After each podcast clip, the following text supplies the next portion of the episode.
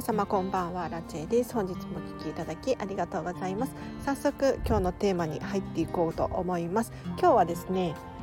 お金で時間を買ってストレスを減らそうというテーマで話をしていこうかなと思います。でこんな話をするとねなんかちょっとアラチェさん私そんなにお金持ってないよとか、うん、なんか時間をお金で買うっていうのはできないなんていうふうに思う方いらっしゃるかもしれないんですがそんなことなくてですね私も今飲食店で働いていて収入がすごく不安定な中私はどうしているのかっていうのを交えながらちょっと皆さんにもできるようなことを話をしていこうと思います。というのもですね実は人って物質的なものとかを買うよりもサービスだったりとか経験にお金を使った方が幸福度が高いよなんていう研究でデータがあったりするんですよね。でこれ詳しく話をさせていただくと、まあ、ついつい何か欲しいなと思って物を買うじゃないですか。うん、か今流行ってるものとか人気のあるものとか新作のなんとかみたいな感じで買いがちなんですけれど人ってそのもの物質的なものに関しては、まあ、お金もそうだと思うんですけれど手に入れるとですね慣れてきてしまうんですよ。なので、まあ、新しく買ったお洋服もやっぱり最近買ったものと1年前に買ったものと比べると差が出てくると思います。これは慣れてしまうから仕方がない現象なんですよね。でここでよくよく考えていただきたいのはその物質的なものを買った喜びっていうのはやっぱり慣れてきてしまうのでどんどん幸福度が、まあ、日が経つにつれて下がっていくんですけれど一方で日々の家事だったりとかお料理洗濯育児とかあとはお仕事満員電車に乗るだったりとかこういうストレスって減ってないわけですよ。要するに何か物を買った時その瞬間は幸福度が高くて嬉しいかもしれないんですけれどよくよく考えるとストレスは減っていないよねっていうことになってきています。なのでやっぱりこのストレスを減らすことをしてあげないと幸福度が高い何か新しいものを手に入れるなんていうことをしてもですねなんとなくこう毎日生活するのに追われてしまったりとかしがちなんです。だから少しでもストレスを減らすためにお金を使うことはできないかなっていうのを今日は話そうと思います。で具体的にどうするのかっていうとですね例えばまあ、日本人だとねあんまりそういう考えに至らないかもしれないんですけれど例えばベビベビーシッターを頼んでみたりとかあとはもう外食で済ませちゃったりとかあとそうだなタクシーに乗ってみるなんていうのも一つの手だと思います。でそんなのお金ないよっていうふうに思うかもしれないんですけれどよく考えてほしいのはなんかついつい物買っちゃいません？例えばなんかスタスタバのねフラペチーノの新作が出たら買っちゃうみたいなことあるじゃないですか。で確かにその場では嬉しいし楽しいかもしれないんですけれど長期間的に見ると幸福度ってどうですか？一方で例えばみんなでね家族みんなでご飯を食べに行くそうすればママはお料理使わなくてもいいし食器洗わなくてもいいでさらにみんなでワイワイ楽しむことができるで何か思い出になったりとかしてすごく幸福度が高くって記憶に残って楽しいと思うんですよ。これでストレスも減って一石二鳥だなむしろもう一つのことで3つも4つも嬉しいハッピーがあるなって思うんですよね。で具体的に私はどうしているのかっていうとですね最近はシェアオフィスを借りたりとかあとジムに通ったりしています。でこれはもうサービスをお金で買っているわけですよ。要するにシェアオフィスを借りるともうそこはですねもう仕事がはかどる勉強がはかどる空間がもう用意されているわけですよ。もう机も綺麗だし音楽も流れてて w i f i もバリバリ。に飛んでいる。でコーヒーとか紅茶とかも用意されていて至れ至せり尽くせり。至れり尽くせり。なんですよね。でジムもそうですね。あの私が安心して安全に使えるようにマシンが手入れされていてもうあらありとあらゆるものが用意されている。あとシャワーとかもついているのでお風呂お風呂じゃないかシャワー室のお掃除とかもしてくれる人がいるわけですよ。そう考えると私が手入れをしなくても快適に過ごせる空間を提供してくれているわけですよね。そうすると私が日々の生活を追われることなく楽しく時間を過ごすことができるんでこれはすごくね快適で心地よくってストレスなく楽しませていただいているなと思います。で普通にね普段生活しているとやっぱりお子様とかいらっしゃると不確定要素で何が起こるかわからないですしお仕事をしているってなるとやっぱり満員電車乗ったりとかして日々普通に過ごしていてもストレスってたまるじゃないですか。でこれを何て言うのかな毎日毎日頑張り続けると本当に 結構厳しくないですか？私は本当にそれは無理だなと思ってできないってもう本当に手を挙げて諦めちゃっているんですけれど例えばそんな毎日でもね週に1回とか月に数回とかでも手を抜けることができたらすごく楽だと思うんですよ。で日々のモチベーションにつながったりとかもすると思うんですね。なのでやっぱりお金の使い方ついついなんとなく今流行ってるからとかものを買いがちなんですけれどそうじゃなくってそういうものを一度改めてみてサービスとか経験にお金を使うともしかしたら幸福度が高いかもしれないよっていう話を今日はさせていただきましたがいかがだったでしょうか？なんかあの私もね本当にこれはメンタルブロックっていうのかな。あのそんなサービスにお金を使うなんてお金持ちのすることだみたいにずっと思ってたんですよ。でずっとずっとその選択をしないでいたんです。でこれってあくまで私の選択なんですよね。やろうと思えばできるにもかかわらずやってこなかっただって今日も外食してきたんですけれどあの外食って言っても私サイゼリヤが大好きなんでサイゼリヤとかなんですけれど大体もう1,000円いかないですよね。うん、で1,000円いかなくって1食食べれるでお料理を作ってくれて食器も洗ってくれてでスーパーに買いに行く手間だったりとかこういうのを考えるとやっぱりねすごく楽なんですよね。で最近はですねもう本当に自分の時間を100%自分のために使いたくって本を読んだりとかスタンド FM 収録したりとかこういうのに使いたいがためにですねもうサービスをなるべく使おうと思っているんです。でそしたらね最近なんかメンタリスト DAIGO さんもトイレ掃除やめましたとかって言ってて なんか家事代行サービスをなんか月1とかで雇っているらしいんですね。で月1しか雇ってないのに結構ピカピカになるとかって言っていてうんあそうなんだと思って。だからその DAIGO さん大悟さんと比べるとあれかもしれないんですけれどその大悟さんがトイレ掃除をしている時間があったらもっと稼げるわけじゃないですか彼は。だからっていうふうに言っていましたけどやっぱり日々のこういったちょこちょこっとしたなもしあれあれですよトイレ掃除が好きであれば全然やった方がいいと思います。ねあの心が落ち着いてくるとか優しくなれるっていうこともあるだろうからそれぞれによってなんですけれどそれがストレスになっている場合があるもうお弁当を毎日作るのが大変とかってなっている場合はそんなに毎日毎日頑張らなくってもたまには手を抜いてみたりとかするとすごくハッピーになれるかもしれないので今日はその話をさせていただきました。もしこの放送を聞いてわからないことがあるよとか荒地さんこれはどうなのっていうふうに思うことがあればレターで質問を送れますのでぜひ送ってみてください。で今日の合わせて聞きたいを最後に紹介させていただくとですね過去に高級バッグが手放せませんっていう質問をいただいてそれに答えさせていただいた回がありますのでそちらリンク貼っておきますチェックしてみてくださいでこれどういうことかっていうとですね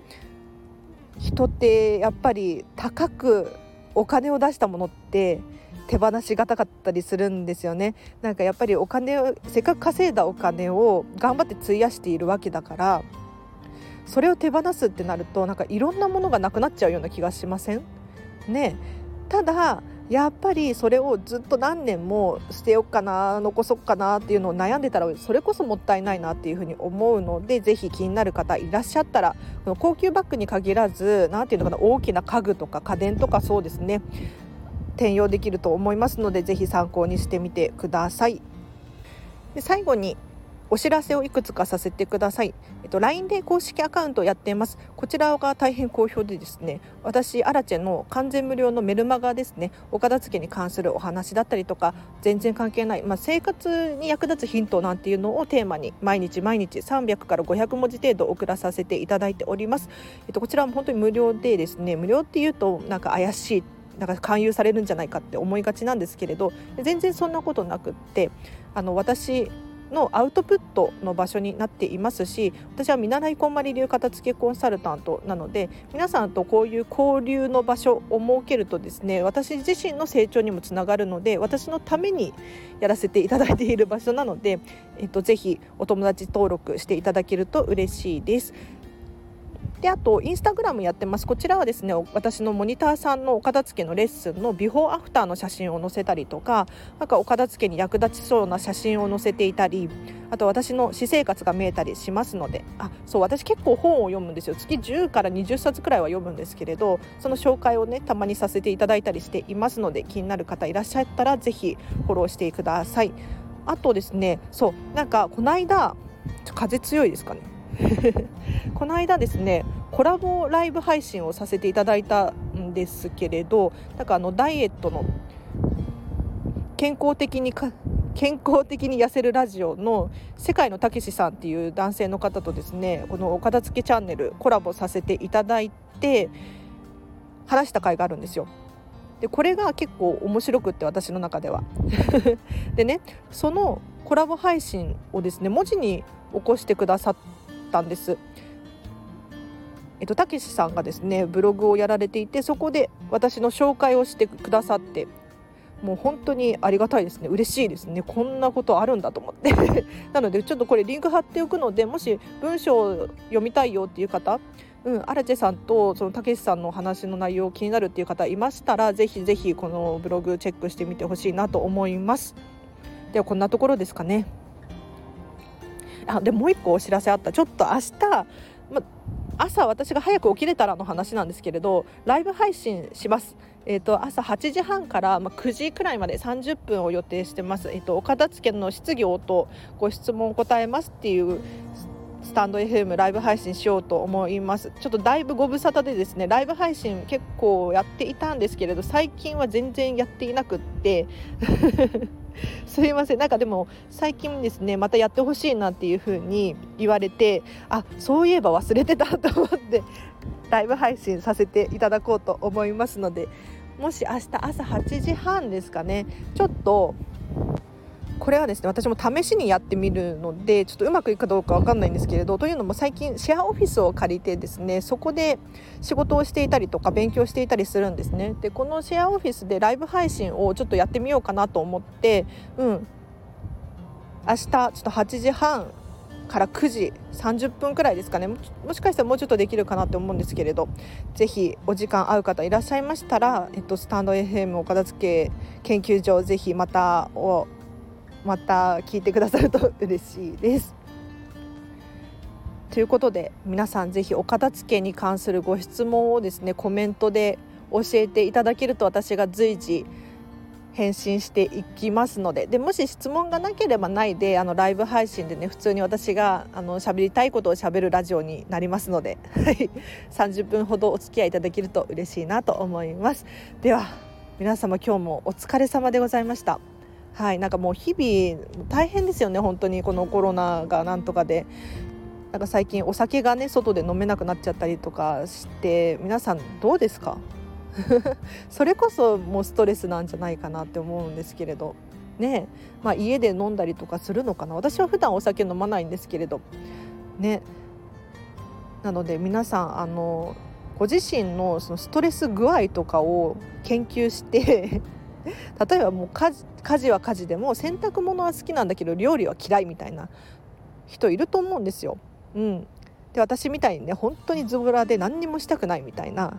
私本当に何もしたくなくってミニマリストなんですよ。洋服もあのこんまり流片付きコンサルタント目指しているにもかかわらず畳みたくないんですよ。